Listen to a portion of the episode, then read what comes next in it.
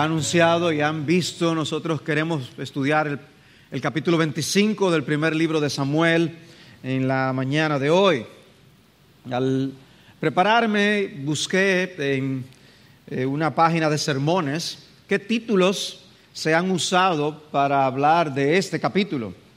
Y había títulos que decían no tanto, pero otros eran más sugestivos, eh, como simplemente decir Naval y Abigail. Ya, ese era el título. O La Bella y la Bestia. El carácter importa. El manejo de la ira. Cómo tratar con un necio. La manera piadosa de lidiar con el mal. No seas necio.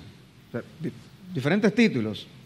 Este dice, la mujer que se casó con el hombre equivocado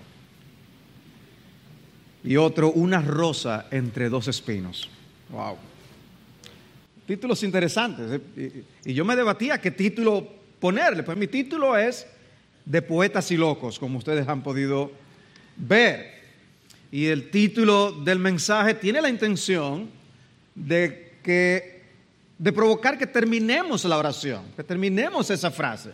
Y espero que muchos lo hayan expresado en sus mentes, esa conocida expresión que de poetas y locos todos tenemos un poco. Porque esa es parte de la enseñanza de este, de este capítulo. Se trata de la historia de un necio. Se trata de la historia de alguien que iba a cometer una gran necedad y de alguien que pudo detener la necedad. El propósito de esta historia no es para que concluyamos muy alegres y contentos de que somos Abigail. Me identifico con Abigail. No, yo creo que esta historia no es para que digamos, como el publicano de Lucas 18, gracias Señor, porque no soy como los demás hombres, necios e insensatos como Naval, ni impulsivos e impetuosos como David. No, esa no es la intención de esta historia sino que debemos más bien abordar esta historia con la humildad que reconoce de que muchas veces actuamos como necios y que continuamente necesitamos la intervención de Dios por medio de terceros para hacernos volver a nuestros cabales. Porque si somos dejados y abandonados a nosotros mismos, no hay esperanza. De manera que esta historia lo que hace es levantar un espejo. La palabra de Dios es como un espejo, Santiago capítulo 1. Y, Dios lo coloca delante de nosotros para que nos veamos ahí. Dice un autor, somos necios por defecto y solamente podemos ser sabios a propósito. Somos necios por defecto. Nacemos así, dice Proverbios 22, 15 la necedad está ligada al corazón del niño. La vara de la disciplina la alejará de él. O sea, venimos con esa necedad, esa insensatez amarrada en nuestro corazón, una, una insensatez que nos hace eh, perder el, el deseo de hacer la voluntad de Dios, de ser obedientes. Nos hace incluso dejados en cuanto a ser obedientes en las cosas del Señor. Llegar a ser sabios no sucede de manera automática. Y a menos que nos beneficiemos de los medios que Dios nos ha dejado para poder vivir sabiamente, lo único que ocurrirá es que seremos mejores necios. Pero no debemos querer ser mejores necios. Debemos querer ser sabios. Pero Dios usa a otros para quitar y moderar nuestras necesidades. Y en ese texto de Proverbios que les cité se trata específicamente de la labor de los padres. Pero Dios usa a otros para ayudarnos en el discipulado de la sabiduría. ¿Cómo eres tú mejor? ¿O qué te hace ser mejor. Con Abigailes en tu vida que vienen a ti, se, te intervienen en la senda por la que tú estás caminando o sin ellos? ¿Cómo eres mejor? Bueno, la sabiduría es un llamado en Proverbios 9. Venid, comed de mi pan, abandonad la necedad y viviréis y andad por el camino del entendimiento. La sabiduría tiene que llamarnos. Ven, ven, come de mi, de mi manjar para que no seas un necio. El capítulo 25 comienza con el anuncio de la muerte de Samuel. Hay momentos así en las escrituras cuando para narrar lo que el autor quiere comunicar, introduce que hubo una muerte importante. ¿Recuerdan el caso de la profecía de Isaías, Isaías capítulo 6? Eh, muere un gran rey y la vida de Israel es afectada severamente. Pues aquí es Samuel el juez, el que actuó como sacerdote y profeta en un sentido para el pueblo de Dios. David está perdiendo un padre espiritual. Hasta ahora el gran énfasis que nosotros hemos visto es ese antagonismo tan grande, tan fuerte de Saúl contra David. Y de repente tenemos una historia que parece estar completamente desconectada. Saúl solo es mencionado de pasada en el último versículo del capítulo. Pero es como si nosotros estuviéramos viendo una silueta de Saúl a lo largo del capítulo. Veremos tres encabezados principales. Voy a ver algunos subencabezados, pero quiero que tres encabezados principales dominen nuestra mente. Primero, Naval honra su nombre. Y eso lo veremos del versículo 2 al versículo 11. En segundo lugar, David reacciona como un naval. Versículos 12 y 13 y 21 y 22. Y luego David es guardado de convertirse en naval. Versículos 14 al 20 y 23 al 42. Eso, básicamente esas tres escenas es la que yo quisiera destacar y que quisiera que ustedes mantuvieran en sus mentes. Así que veamos en primer lugar cómo Naval honra su nombre. Versículo 2.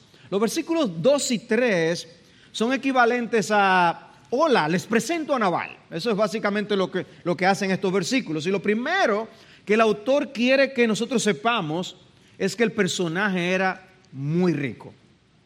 Dice el versículo 12, había un hombre en Mahón que tenía sus bienes en Carmel. El hombre era muy rico y tenía tres mil Ferraris y mil, ah, bueno, es algo más o menos así.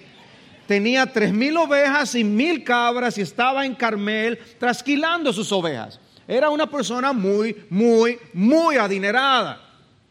El comentarista Walter Brueggemann hace un comentario muy interesante. Él dice, esta forma de presentar a Naval acierta con gran precisión, porque las posesiones de Naval preceden a su persona. Su vida está determinada por lo que posee. Naval vive para defender su propiedad y muere en una orgía disfrutando de lo que posee. Solo después de hablarnos de sus riquezas es que se nos dice su nombre. Era un hombre muy rico. Luego en el versículo 3, además de darnos su nombre y el de su mujer, también nos da características de cada uno. El hombre se llamaba Nabal y su mujer se llamaba Abigail. Y la mujer era inteligente y de hermosa apariencia, pero el hombre era áspero y malo en sus tratos y era calebita, o sea, descendiente de Caleb. Ahora, la evaluación que el escritor hace de Naval no le dejaba bien parado, pero lo hace con argumentos, o sea, él está diciendo, este hombre era así, y nos da argumentos para que lo podamos notar y ver, porque vamos a ver cómo su propio empleado y su propia mujer corroboran que es así. En el versículo 17 es uno de los suyos que dice, Él es un hombre tan indigno que nadie puede hablarle. Y esa palabra indigno es interesante, es un hijo de Belial.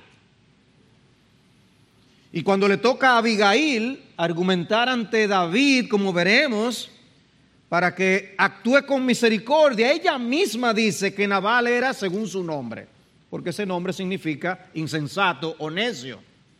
Dice versículo 25, ruego a mi Señor que no haga caso a este hombre indigno, Nabal, porque conforme a su nombre, así es, se llama Nabal y la insensatez está con él. Mas yo tu sierva no vi a los jóvenes, etcétera, etcétera. Pero ella corrobora eso. Es, y, y, lo que yo les decía es esa expresión que tanto el empleado como su esposa usan, significa el hijo de Belial. La Biblia textual así mismo lo traduce precisamente. El asunto es, ¿qué pensamos acerca de la necedad? Porque podemos minimizarla. De hecho, una de las características de los necios es que minimizan la necedad. Una de las características de un necio es que minimiza todo aquello que sea contrario a Dios, pecaminoso. Ah, eso no es nada, eso no es nada. Y nosotros no podemos minimizar. Este texto lo que quiere hacernos ver es el gran peligro de la necedad y lo cerca que está de cada uno de nosotros. Los necios son como una bala, egoístas y materialistas, insensibles a las necesidades de los demás. En un texto de Isaías, en el capítulo 32, habla acerca de los necios y dice en el versículo 6 de Isaías 32, el necio habla necedades y su corazón se inclina hacia el mal para practicar la impiedad y hablar falsedad contra el Señor, para mantener con hambre al hambriento y para privar de bebida al sediento. Es insensible, es cruel. El hecho es que nos encontramos con David enviando una comisión hacia este hombre rico. Y los versículos 4 al 8 nos dan las instrucciones que David le dio a sus hombres. Y en los versículos 9 al 11 la visita que ellos hacen en sí. Y, esta es la instrucción que David les da. A partir del versículo 8 dice, y oyó David en el desierto que Nabal estaba trasquilando sus ovejas. Entonces David envió diez jóvenes y les dijo, subid a Carmel, visitad a Nabal y saludadle en mi nombre. Y le diréis así. Y en este versículo observarán que la palabra paz se menciona tres veces. Dice, ten una larga vida, paz para ti, paz para tu casa y paz para todo lo que tienes. He oído que tienes esquiladores. Ahora bien, tus pastores han estado con nosotros y no los hemos maltratado, ni les ha faltado nada todos los días que estuvieron en Carmel. Pregunta a tus mozos y ellos te lo dirán. Por tanto, permite que mis mozos hallen gracia ante tus ojos, porque hemos llegado en un día de fiesta. Te ruego que de lo que tengas a mano, des a tus siervos y a tu hijo David. David se entera de que los negocios de Naval estaban prosperando, le estaba yendo muy bien a este hombre, estaba en este momento trasquilando sus ovejas. Obviamente no era él mismo, sino sus siervos que estaban trasquilando, y el versículo 7 menciona a sus esquiladores, o sea, a la gente que trabajaba para él. Escoge David a esos jóvenes y dice, hablen con él en nombre mío. Y la esencia del mensaje es, oye, nosotros hemos estado haciendo un trabajo que a ti te ha beneficiado. Hemos estado haciendo una labor que ha protegido tus cosas y a tus hombres, tus intereses. ¿Podrías tú corresponder a nuestros servicios y darnos algo de tu abundancia? Básicamente eso es lo que David está pidiendo. Imagínense la vida en, esos desiertos. Debió ser muy difícil. Y David, en la condición en la que se encontraba, con todos estos hombres que hay que mantener, son hombres que comen. Hombres que tenían que estar alertas todo el tiempo. Te ruego que de lo que tengas a mano, des a tus siervos. Había necesidad. El hecho es que la presencia de David y sus hombres realmente había sido de gran ayuda para los dueños de cultivos y de ganado. Normalmente ese tipo de estilo de vida se lleva a cabo en lugares que son lejanos, lugares aislados de las grandes ciudades y eso los expone a los peligros, a los ataques de los enemigos para robarse frutos y, y los animales. No son cosas infrecuentes en lugares así. En estos días, si ustedes se han fijado en las noticias, han salido casos de cómo ganaderos en nuestro país han sido objeto de los ataques de cuatreros que se han estado robando sus ganados. O sea, hay, hay riesgo de estar en lugares recónditos trabajando en, en estos negocios. Imagínense la vida en estos lugares de Israel. Lugares propicios para David y sus hombres esconderse, pero al mismo tiempo eran lugares que les exponían a peligros. Pero la presencia de David y sus hombres vino a ser una bendición para gente como Naval, porque sus trabajadores y sus pertenencias estaban protegidos. Cuando uno de los hombres de Naval aborda a Abigail para que interceda, reconoce el bien que habían recibido. Por eso David le manda a decir, pregúntale a tu gente cómo han sido las cosas.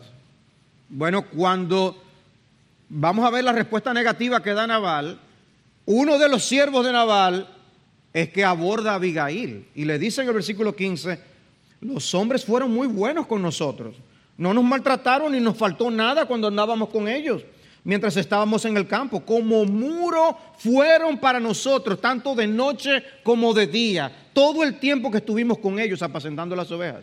Dice, ellos nos hicieron muy bien, nos protegieron, eran una pared a nuestro alrededor para que no nos ocurriera nada. O sea que era un bien que no entraba en la contabilidad de Naval y que le estaba ahorrando un buen dinero. Era como contar los servicios de una compañía de seguridad. Los mensajeros de David llegan donde Naval y le traspasan lo que David les encomendó. Y en el versículo 9 hay, hay, hay, una especie de suspenso. Dice que después que dieron el mensaje, dice, entonces esperaron. Es como que uno se queda, ta, ta, ta, ta. Y quizás esos jóvenes no tenían ni idea de con quién estaban hablando, el tipo de hombre con el que estaban hablando. Y hace una gran diferencia la persona con la que estamos hablando.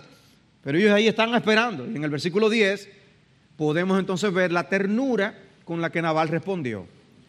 Dice el versículo 10, pero Nabal respondió a los siervos de David y dijo, ¿y quién es David? ¿Y quién es el hijo de Isaí? Hay muchos siervos hoy que huyen de su Señor. He de tomar mi pan, mi agua y la carne que he preparado para mis esquiladores y he de dárselos a hombres cuyo origen no conozco. Uy. Hay, hay cosas en las escrituras que tú dices, tú dices, ¿cómo lo habrán dicho? Pero aquí es inconfundible. El tono con que Naval debió haber dicho esto. Difícilmente alguien lo lea como si fuera un hombre deseoso por saber más acerca de David. Ay, ¿quién es David? No, no, no, no. Eso no es lo que está pasando aquí. El menosprecio era evidente. Lo estaba acusando de haber actuado contra Saúl, de ser infiel a Saúl y por eso estar huyendo. Y aparentemente sí sabía quién era David llama la atención que más adelante precisamente el siervo que habla con Abigail le habla de, David. Que él no supiera. Muy extraño. Habla de ese hijo de Isaí que vendría a ser rey. Y su misma mujer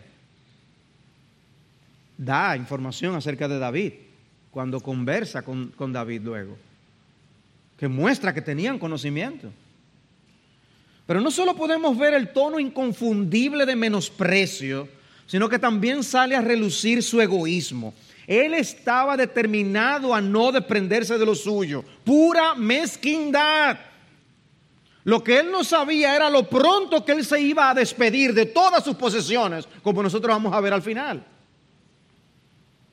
¿Y cuán diferente pudo haber sido su reacción si hubiera sido un hombre humilde y agradecido. Una persona rica, humilde y agradecida es una belleza. Es una hermosura digna de contemplar. Pudo haber dado las gracias a David por lo que habían hecho protegiendo a sus hombres y sus ganados. ¿Qué le costaba a él compartir algo de lo que él tenía? Por eso un, un comentarista dice, Saúl no está ausente en este capítulo, está presente como un apoderado en la persona de Nabal. Wow. Pero aquí vemos cómo Nabal honró su nombre con su necedad. Veamos en segundo lugar cómo David reacciona como un Nabal. David reacciona como un Nabal, versículos 12 y 13. Dice entonces los jóvenes de David se volvieron por su camino y regresaron y llegaron y le comunicaron todas estas palabras. Y David dijo a sus hombres, ciñase cada uno su espada y cada hombre se ciñó su espada. David también se ciñó su espada y unos 400 hombres subieron tras David mientras que 200 se quedaron con el bagaje. Pregunta, ¿cuál es la palabra más importante del versículo 13? Espada. ¿Cuántas veces usó? Tres veces. Tres veces le dijo, paz, paz para ti. Ahora, tres veces, espada para ti. Wow. Lo primero que David notaría es que estos hombres llegaron con las manos vacías. Y ya por ahí el panorama no pintaba nada bueno.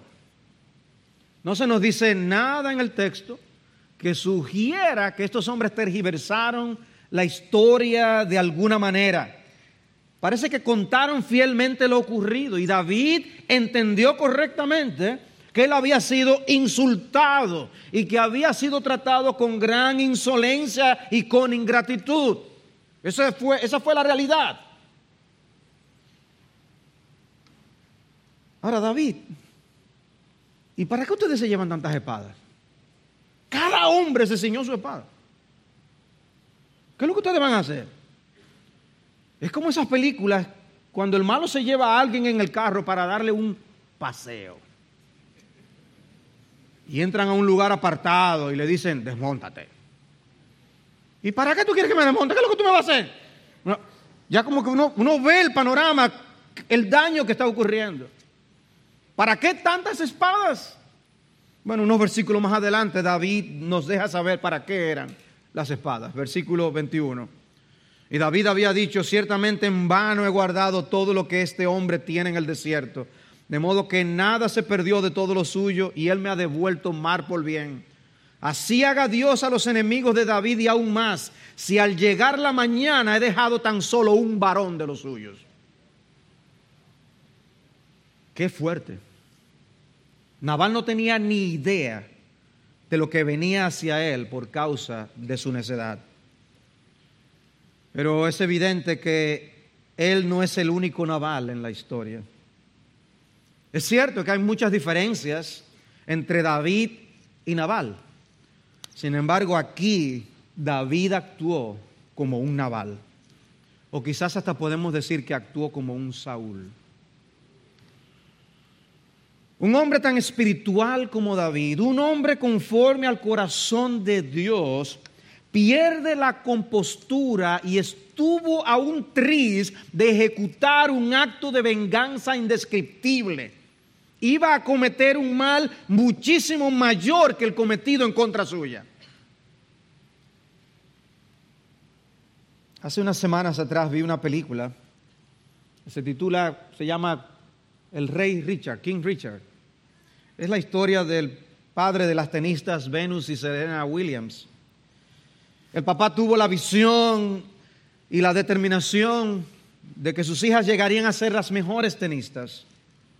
Lo había sacrificado todo con tal de cumplir esa meta. Pero un día estuvo al tris de destruir su vida. Precisamente por maltrato. Lo habían maltratado unos jóvenes de su mismo entorno que llegaron a golpearlo. Y después de una de esas golpizas, él salió determinado a acabar con la vida de su acosador. Tomó un arma y se dirigió al lugar donde estaba el individuo. Lo esperó para que saliera del lugar donde estaba. Y cuando iba a cruzar la calle para ejecutarlo, en ese mismo instante pasó a toda velocidad un automóvil desde el cual dispararon al joven y lo mataron. Él quedó temblando y se devolvió a su vehículo iba a destruir su vida iba a destruir a su familia. Y la historia pudo haber tenido un rumbo completamente diferente, movido por un súbito deseo de venganza. Y la providencia lo salvó. Eso es lo que está pasando con David aquí. Un súbito deseo de venganza. E iba a acabar con todos los varones en la casa de Nabal. Una masacre. Si la misión de Abigail no es exitosa, hubiera ocurrido una masacre. Por eso decimos que de poetas y locos todos tenemos un poco. Y a veces más que un poco. Amados hermanos, temamos a nuestras necedades.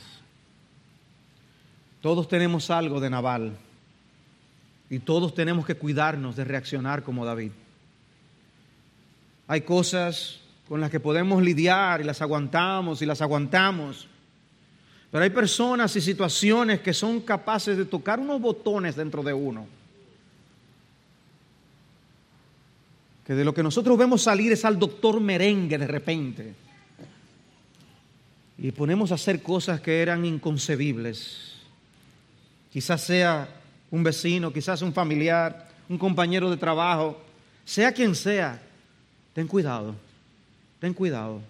Reconoce cuán fácil es imitar a Naval y no a nuestro Señor Jesús, quien cuando le ultrajaban no respondía ultrajando, cuando padecía no amenazaba, sino que se encomendaba a aquel que juzga con justicia.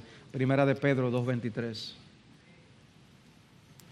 Y duele más cuando se trata de alguien a quien tú le has hecho bien? ¿Has sido tú víctima de una ingratitud semejante? ¿Cómo reaccionas tú cuando la persona a la que tú le has hecho tanto bien te trata con mal y con menosprecio? En la mente de David ya se había llevado a cabo un juicio. Ya él era el fiscal y él era el juez que iba a pronunciar el veredicto y el veredicto era inequívoco. Naval era digno de muerte, pero no solo Naval, todos los varones de Naval. Cíñase cada uno su espada. Cada hombre se ciñó su espada, David se ciñó su espada y unos 400 hombres subieron tras David. Wow. Se fue con más hombres que los que se quedaron para cuidar sus cosas. El hombre cuya conciencia le golpeó por haberse atrevido a cortar el borde del manto del ungido del Señor.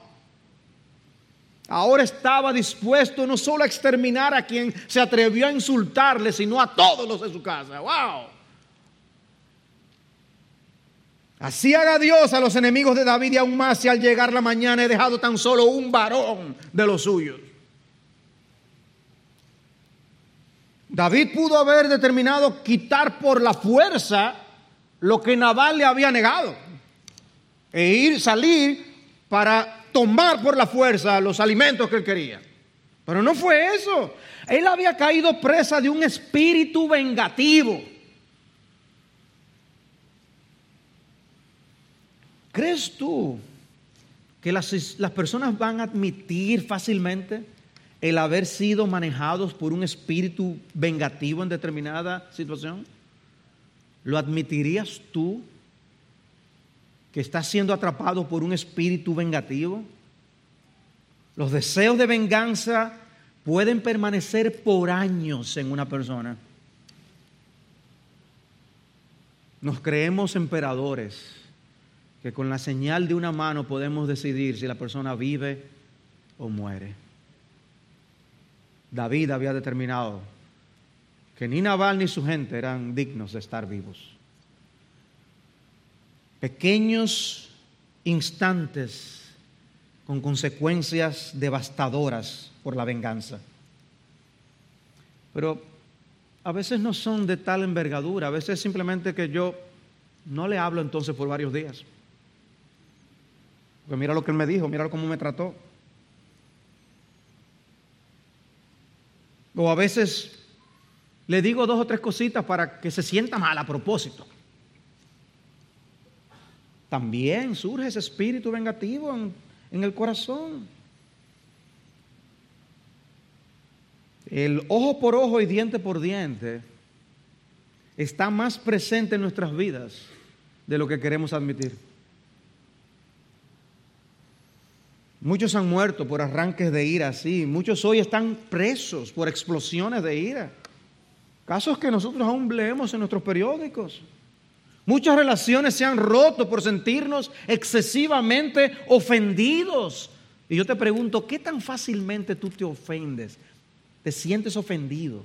Y eso ya le da color a, tu vida y, a la manera como te conduces en tu casa, en tu trabajo, en la iglesia. ¿Recuerdan ustedes la pregunta que Dios le hizo a Jonás cuando se enojó así? Dice Jonás 4:9, entonces dijo Dios a Jonás, ¿tienes acaso razón para enojarte por causa de la planta? Y él respondió, tengo razón para enojarme hasta la muerte. A Dios le respondió así. Tengo razón. La realidad que Dios quería que Jonás comprendiera era la única respuesta correcta a la pregunta. No tiene razón. Pero Jonás no lo veía así.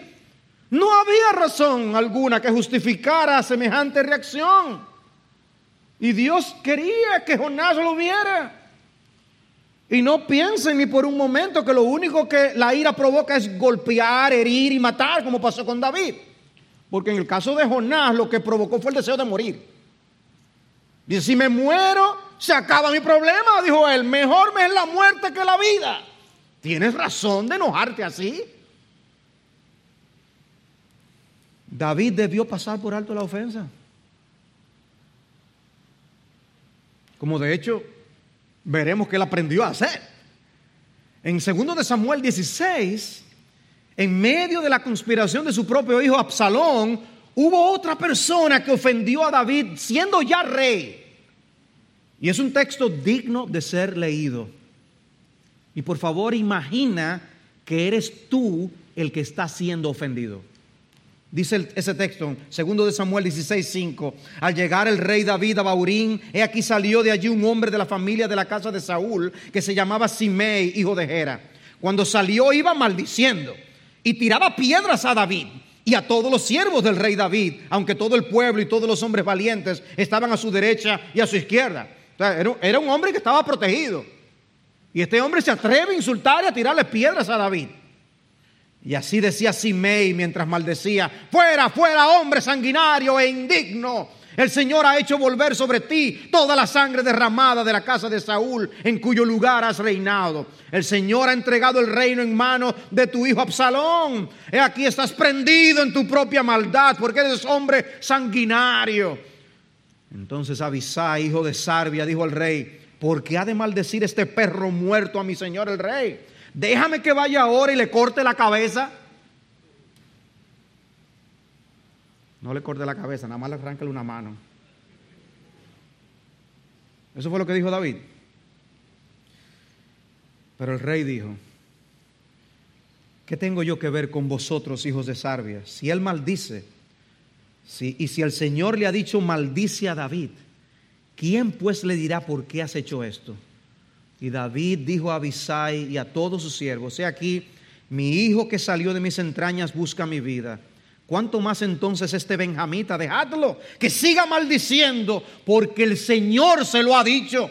Quizá el Señor mire mi aflicción y me devuelva bien por su maldición de hoy. ¡Wow! Otro David. Otro David. Evidentemente había aprendido una lección estando ya en el poder, con hombres que dispuestos a actuar, déjenlo. Y nosotros,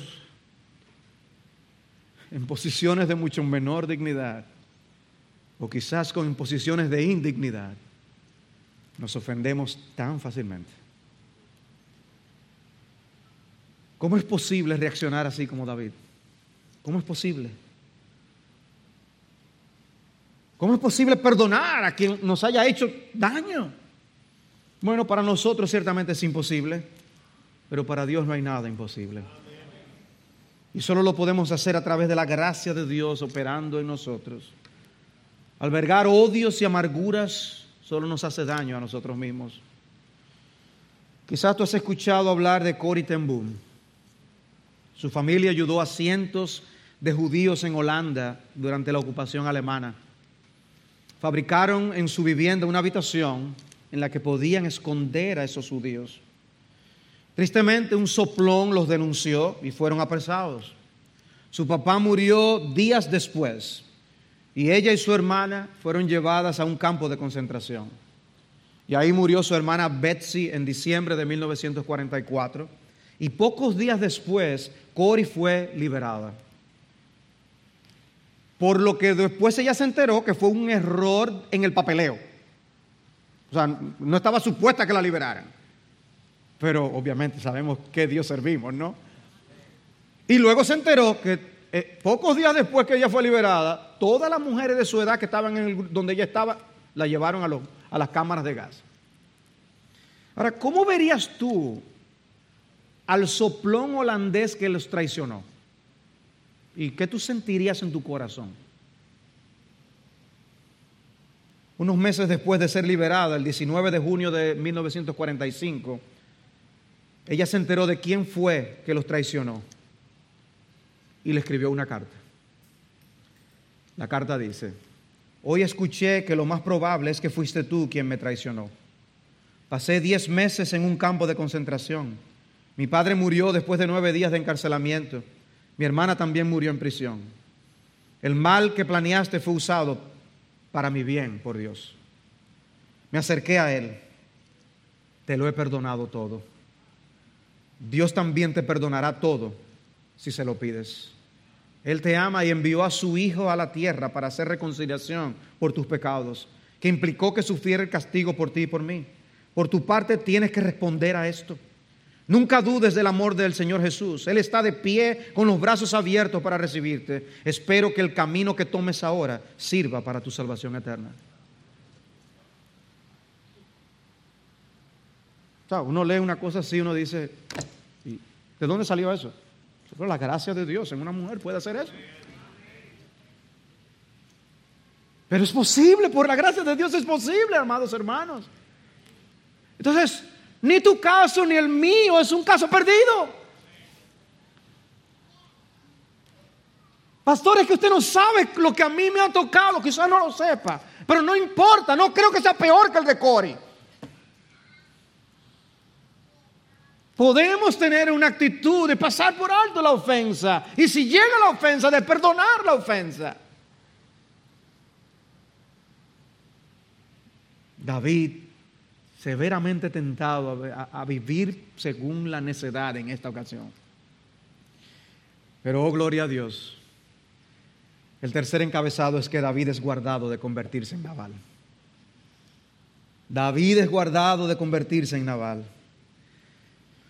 No pensemos únicamente en Abigail como el instrumento que Dios usó para evitar un derramamiento de sangre, porque el primer instrumento que se menciona es uno de los servidores de Naval versículo 14. Dice, más uno de los mozos avisó a Abigail, mujer de Nabal, diciendo, he aquí David envió mensajeros desde el desierto a saludar a nuestro Señor. Y él los desdeñó. Sin embargo, los hombres fueron muy buenos con nosotros, no nos maltrataron, ni nos faltó nada cuando andábamos con ellos mientras estábamos en el campo. Como muros fueron para nosotros tanto de noche como de día, todo el tiempo que estuvimos con ellos apacentando las ovejas. Ahora pues, reflexiona y mira lo que has de hacer, porque el mal ya está determinado contra nuestro Señor y contra toda su casa, y él es un hombre tan indigno que nadie puede hablarle. Es eh, eh, aquí un problema, con este hombre no se puede hablar. ¿Y qué hacemos? Bueno, hablar con Abigail entonces. No nos queda de otra. Algo escucharon los hombres de Naval que sabían el grave peligro en el que se encontraban. No había esperanza hablando con Naval. No había nada que buscar con ese hombre. El hijo de Belial. Si había esperanza, era que Abigail hiciera algo. Y el papel entonces, ese acercamiento de este hombre a Abigail fue crucial. Dios usó esa intervención. Pero el papel de Abigail es evidentemente muy especial en nuestra historia. Su reacción inmediata es la que vemos en los versículos 18 al 20. Entonces Abigail se dio prisa y tomó 200 panes, dos odres de vino, cinco ovejas ya preparadas, cinco medidas de grano tostado, 100 racimos de uvas pasas y 200 tortas de higos y los puso sobre asnos y dijo a sus mozos, id delante de mí, he aquí yo seguiré. Pero nada dijo a su marido Nabal. Y sucedió que cuando ella cabalgaba en su asno y descendía por la parte encubierta del monte, he aquí David y sus hombres venían bajando hacia ella y se encontró con ellos. El peligro era inminente. Hablar con Naval en esas condiciones era poner en peligro la misión y la vida de todos. Había que tomar una decisión. ¿Estamos metidos en esta situación? Naval provoca el problema y luego él mismo no es útil para su solución. Porque hay hombres que no tienen ni idea de cuánto le deben a sus mujeres. Hogares que están en pie por el tipo de mujeres que hay con ellos. Y aunque no lo supiera, Naval nunca lo reconocería, aunque lo supiera, Naval nunca lo reconocería ni le daría la gracia a su mujer. Pero no pensemos ni por un momento que los navales son solamente hombres, porque hay mujeres que son así también. Proverbios 14.1, la mujer sabia edifica su casa, pero la necia con sus manos la derriba, por si acaso. Por eso decía que todos tenemos que vernos en el espejo de la palabra en esta historia. Lo primero que hace Abigail ante David es presentarse de manera humilde. Cuando Abigail vio a David, se dio prisa y bajó de su asno. Versículo 23. Y cuando y cayendo sobre su rostro delante de David se postró en tierra y se echó a sus pies y dijo, Señor mío, solo sobre mí sea la culpa. Te ruego que permitas que tu sierva te hable y que escuches las palabras de tu sierva. Y una vez más, ya había, se había mencionado la urgencia con la que estaba actuando Abigail. Aquí una vez más se menciona esa urgencia en su actuación. En los versículos 24 al 31, es, esta es la parte central de esta historia. Las palabras que Abigail le dirige a David. Y aquí Abigail llama a David mi Señor 14 veces. Es enfático. Ella, ella se identifica como tu sierva seis veces. No le importó tener que humillarse. He ahí el contenido de la súplica en los versículos 25 al 31, cuya esencia es, no le hagas caso a Naval. No le des importancia a lo que ese hombre te dice. Abigail también le dice que ella no estuvo ahí cuando fueron eh, eh, los hombres, los jóvenes de David. De manera que ella no es parte del problema en ese sentido. Pero Abigail no solo habló, sino que ella acompañó sus palabras con una acción muy tangible. Dice el versículo 27, y ahora permite que este presentico que tu sierva ha traído para mi Señor se dé a los jóvenes que acompañan a mi Señor. ¿Qué era lo que quería David? Que le dieran esa ayudita a los hombres. Y lo que Abigail hace es rentar el piso entero de comida de un centro comercial y decirles, coman ahí, mis hijos. Dice el versículo 28, te ruego que perdones la ofensa de tu sierva, porque el Señor ciertamente establecerá una casa duradera para mi Señor. Pues mi Señor pelea las batallas del Señor. Oh, pero ella parece que lee la Biblia. Y el mal no se hallará en ti en todos tus días. Y yo me pregunto si las palabras del versículo 29, que voy a leer, le traerían a la memoria a David los eventos del capítulo 17 de primero de Samuel. Porque él está buscando resolver un problema con 400 hombres que en el capítulo 17 solucionó con una piedra. Dice el versículo 29, y si alguno se levanta para perseguirte y buscar tu vida, entonces la vida de mi Señor será ligada en el haz de los que viven con el Señor tu Dios. Pero Él lanzará la vida de tus enemigos como de en medio de una onda. Dice, Dios es capaz de coger al enemigo, meterlo en la onda y lanzarlo para no volverlo a ver nunca más. ¿Qué tanto sabía esta mujer de lo que Dios había prometido a David? Versículo 30. Y sucederá que cuando el Señor haga por mi Señor conforme a todo el bien que Él ha hablado de ti y te ponga por príncipe sobre Israel. Oye, pero sabía mucho. Sabía mucho. Y entonces le dice, ten cuidado, no sea que tú caigas en una situación lamentable y que te haga derramar una sangre que te haga culpable para siempre.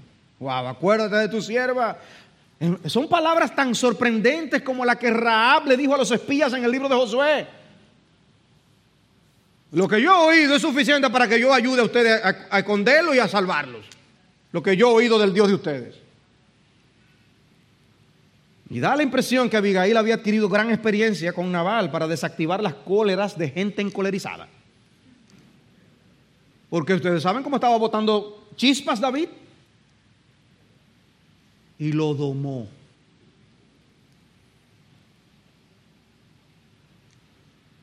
Tenemos que aprender a domar las bestias, ¿no? Primero nosotros y luego las otras bestias. ¿Cuánto podemos aprender de las palabras de Abigail para saber lidiar con situaciones similares y ser instrumentos de paz y no de conflicto? El Señor nos ayude a pronunciar más palabras que sanen en lugar de palabras que hieren. Y la respuesta de David no se hizo esperar. Él, no pudo con los argumentos de Abigail, ni con la forma en que Abigail le habló. Versículo 32. Entonces David dijo a Abigail, bendito sea el Señor Dios de Israel que te envió hoy a encontrarme. Bendito sea tu razonamiento y bendita seas tú que me has impedido hoy derramar sangre y vengarme por mi propia mano. Sin embargo, vive el Señor Dios de Israel que me ha impedido hacerte mal. Que si tú no hubieras venido pronto, otra vez la misma palabra, que la expresión de urgencia que se había usado antes, si no había venido pronto a encontrarme, ciertamente para la luz del alba no le hubiera, quedado a Naval ni un, ni un varón. Es, eh, eh, es como si David estuviera diciendo, wow, de lo que me libraron el mismo David reconoce que lo salvó la diligencia y la prontitud de Abigail. Si no es porque tú actúas así, lo habría hecho. David lo que hace es ver a Dios detrás de todo. En el versículo 26, el Señor te ha impedido derramar sangre y vengarte por tu propia mano, dijo Abigail. Y David lo vio. David lo vio. Bendito sea el Señor que ha preservado a su siervo del mal. Vio a Dios detrás de todo. Hermanos, reconocemos como enviados de Dios a esas personas que nos detienen de hacer el mal. Porque esa historia termina bien con un David que se arrepiente del mal que iba a cometer. Mientras que nosotros muchas veces nos cruzamos con aquellos que Dios envía a nuestras vidas para refrenarnos del mal y ni cuenta nos damos de que Dios estaba detrás de todo eso para guardarnos. Y seguimos. Pero Señor, es que tú no me guardaste. Pero yo te mandé uno, dos, tres emisarios y tú no hiciste caso. Te lo dijimos en el sermón del domingo. Te lo dijimos en el devocional del martes. Y te lo dijimos también por la hermanita tal que llegó a tu casa y te dijo tal cosa. Ah, y en el grupo pequeño, ¿tú te acuerdas de lo que hablamos? Yo te lo dije. Pero es que no vemos a Dios detrás de estas cosas. Y la solicitud de Abigail fue concedida con beneplácito. Con Naval no se podía hablar, pero con David sí. ella habló con David. Había un mar de diferencias entre ellos dos. Y parte de lo que diferenciaba a Nabal de David era el espíritu enseñable que tenía David. La conversación con Abigail comenzó con David con una actitud y terminó con otra. Su decisión era firme de exterminar a, Nabal y los suyos, pero pudo ser convencido para cambiar de opinión. Fue lo suficientemente flexible como para tomar otro curso de acción. Recibió David de su mano lo que ella había traído y le dijo, sube en paz a tu casa. Te he escuchado y te he concedido tu petición. Así guarda Abigail de convertirse en un, a David de convertirse en un naval. Hermanos, necesitamos ese traspaso de sabiduría, permitir que gente nos dé sabiduría para que nos guarde de cometer el mal Dice Dale Davis, Abigail era la señal de pare que Dios le colocó misericordiosamente a David en su camino. Alto, alto, párate. Nosotros vemos la señal de pare y seguimos por ahí mismo. Detrás de los Abigailes de la vida debemos aprender a ver al Dios que nos protege y nos guarda de caer en males y de hacer males.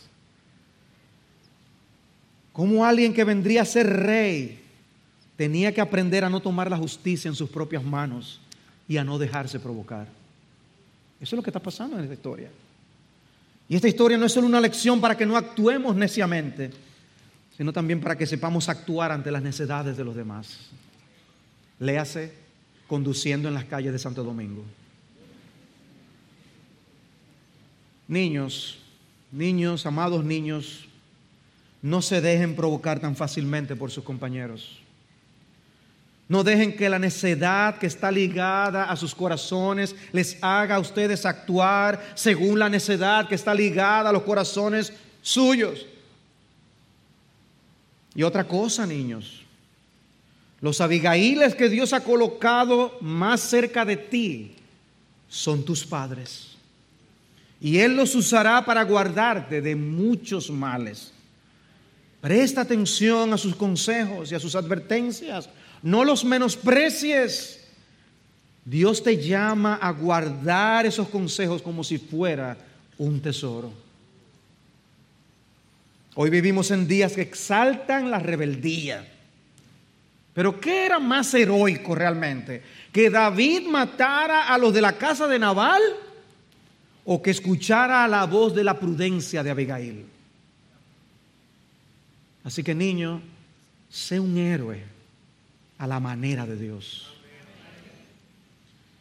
Luego se narra la muerte de Nabal, un evento triste, versículos 36 al 38, en medio de un banquete, ebrio. Abigail no le quiso decir nada hasta que volviera en sí. No podía hablar con ese hombre así. Y al otro día, pues, dice que su mujer le contó las cosas y dice que su corazón se quedó como muerto dentro de él. Algunos dicen le dio un ataque del corazón, un stroke, y se puso como una piedra. Y diez, días después dice que el Señor lo hirió y murió. O sea, ya el otro día, medio resacado, Abigail se le acerca, o no, perdón, él abrió su celular cuando se amaneció y vio el, app del banco, que faltaba un dinero ahí, y era de lo que Abigail le había dado a los hombres de David, y le dio un patatús.